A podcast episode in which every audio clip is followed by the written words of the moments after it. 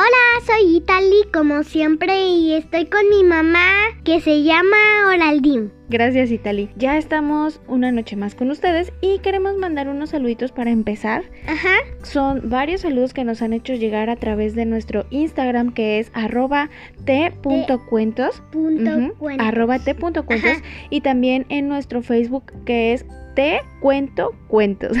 Te cuento cuentos. Te cuento cuentos, exactamente. Entonces vamos a mandar unos mensajitos. El primero es para Matilda, que tiene 5 años, y Cala, que tiene 3 añitos. Su mamá, Verónica, nos escribió y nos dice que su papá Gonzalo todas las noches nos escuchan. Pero ¿sabes qué es lo más padre, Italy? ¿Qué? Que viven en Berlín. Hasta Berlín nos escuchan todas las Ajá. noches. Así que les mandamos un saludo y un abrazo muy grande. Gracias Ajá. por escucharnos Sí, porque nos escuchan en español. En Entonces, español, claro. sí, claro. Entonces les mandamos un abrazo. Además, ahí en ese lugar también hablan en español. Mm, ellos no hablan español. No. En el país no hablan español, Ah, pero ellos nos escuchan en español. Ajá. También vamos a mandarle otro saludito a Alex, Alex, que tiene. cuatro años. Ajá, él vive en Jalapa, en Veracruz. Jalapa, Veracruz. Sí, y su mamá Norma nos escribió pidiéndole Ajá. un saludo.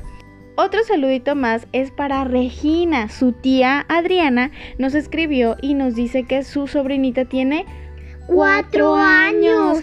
El cuento que más le gusta es el de cuando nace un, Un monstruo. Eh, ellas nos escuchan desde la Ciudad de México. Ajá. Y por último vamos a mandar otro mensajito y este mensajito va a ser un mensaje muy muy especial porque es para Augusto que cumple Ajá, cuatro años. años Bueno, cumplió cuatro años el día eh, domingo. Le mandamos un abrazo muy grande, pero no nada más el saludo es para él, sino también para sus hermanitos Francisca y Raimundo. Raimundo. Ajá, ellos nos escuchan desde Santiago, Santiago de Chile. de Chile. Desde Chile nos escuchan, así que les mandamos un abrazo.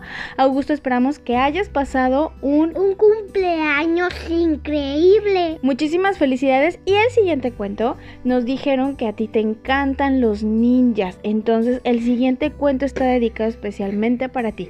¿Están listos, Italy? Sí, y este cuento es dedicado para ti. El hámster ninja. Había una vez un pequeño hámster que vivía encerrado en una jaula. Vivía con una familia que le quería mucho y le cuidaba muy bien, pero no lo suficiente según él, porque lo que él quería era ser libre. Al pequeño hámster no le gustaba estar corriendo y corriendo todo el día en la ruedecilla dando vueltas. A él le gustaría poder pasear y correr por la casa y por el campo, así que se pasaba el día pensando cómo escapar de su jaula. Un día, mientras los niños miraban la televisión, vio una serie de dibujos animados en el que salían unas tortugas que eran ninjas, que hacían saltos y piruetas fantásticas. Espero que tú hayas visto esa caricatura porque está buena. Luchaban contra los malos y se escapaban de los encierros más complicados. Ese día decidió que quería ser un hámster ninja. Ninja como tortugas ninja. como las tortugas ninja. El gato Pérez era un gran amigo suyo y tenía largas conversaciones, aunque no podían jugar porque él estaba encerrado. Era el gato de la casa y la familia también lo querían muchísimo. Pero a él sí que lo dejaban corretear libre por la casa y por el jardín. Días después de haber tomado la decisión más importante de su vida, le dijo el gato, Señor Pérez, he tenido una idea. ¿Qué se le ha ocurrido esta vez, señor hámster? le contestó el gato. Se me ha ocurrido que quiero ser un hámster ninja. Hoy han dejado la computadora encima de la mesita aquí al lado y quería pedirte ayuda para buscar una cosita en internet. Dime qué quieres que haga, contestó Pérez, con cara de pensar que este hámster estaba bien chiflado.